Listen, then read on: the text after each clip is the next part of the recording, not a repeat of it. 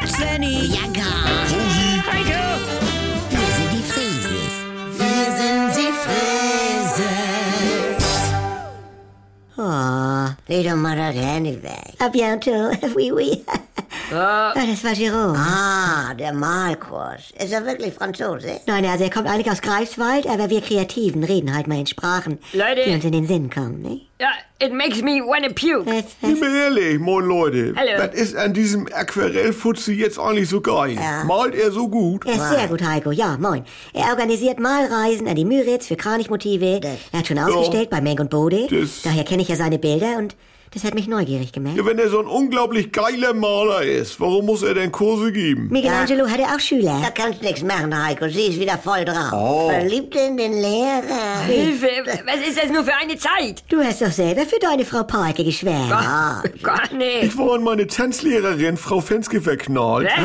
Britta. Heiko. Von der Tanzschule Fenske. Ja. Da hatte ich Crashkurs vorm Hauptschulabschluss und sie war eine Frau, die viel Geduld mit mir hätte. Heiko. Trotzdem diese Strenge. Ah. Oh, niedlicher. Meinetwegen ist es so eine Schwärmerei vielleicht. Überhaupt. Wenn Jerome mit sanftem Druck seine Farbverläufe... Bianca, Hm. es ist vielleicht auch meine Schuld. Die fehlende Vaterfigur und... Der ist und- sechs Jahre jünger als ich. Nee, aber du fandst schon immer deine Lehrer toll. Dein Fahrlehrer, dein Akkordeonlehrer, den Surflehrer auf Kreta, den Skilehrer Hansi in Meierhof. Ja, weil diese Lehrer auch irgendwie so viel cooler sind. Die können ja schon alles super, was du mal können willst. Lady Di war auch in ihren Reitlehrer verliebt. Das kann ja mal passieren. Aber das Reiten selber, da stand sie ja gar nicht drauf. Das ist denn eben auch, dass alle im Stall auf diesen Reitlehrer stehen und... Ja, dann pushe ich das so hoch, Mama. Und in deinem Kurs sehe ich ja auch schon richtig die ganzen anderen Frauen sich schminken. Und Deswegen ja damals meine Geschichte mit unserem Tennislehrer Kersten im Clubheim. Also, Hä? Also bei dem habe ich mein Häkchen auch nur gemacht, um zu genießen, wie Heidi Sievers Das- beleidigt ihre Rackettasche in der Ecke feuert. Hallo, Trudi, wirklich. Scheiß doch auf Rückhandschleiß.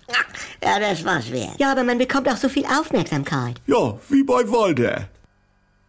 Wie Hä? bitte? Nee, beim ADAC-Sicherheitstraining am Nürburgring, Einzelstunde. Das, Wenn ein schöner Mann klug ist und geil Auto fährt, dann bin ich ja auch beeindruckt auf eine Art.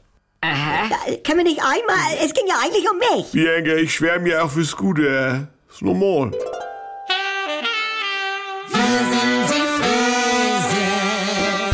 Wenn ein Nein ungehört verhallt. Und dann habe ich schon gedacht, nein.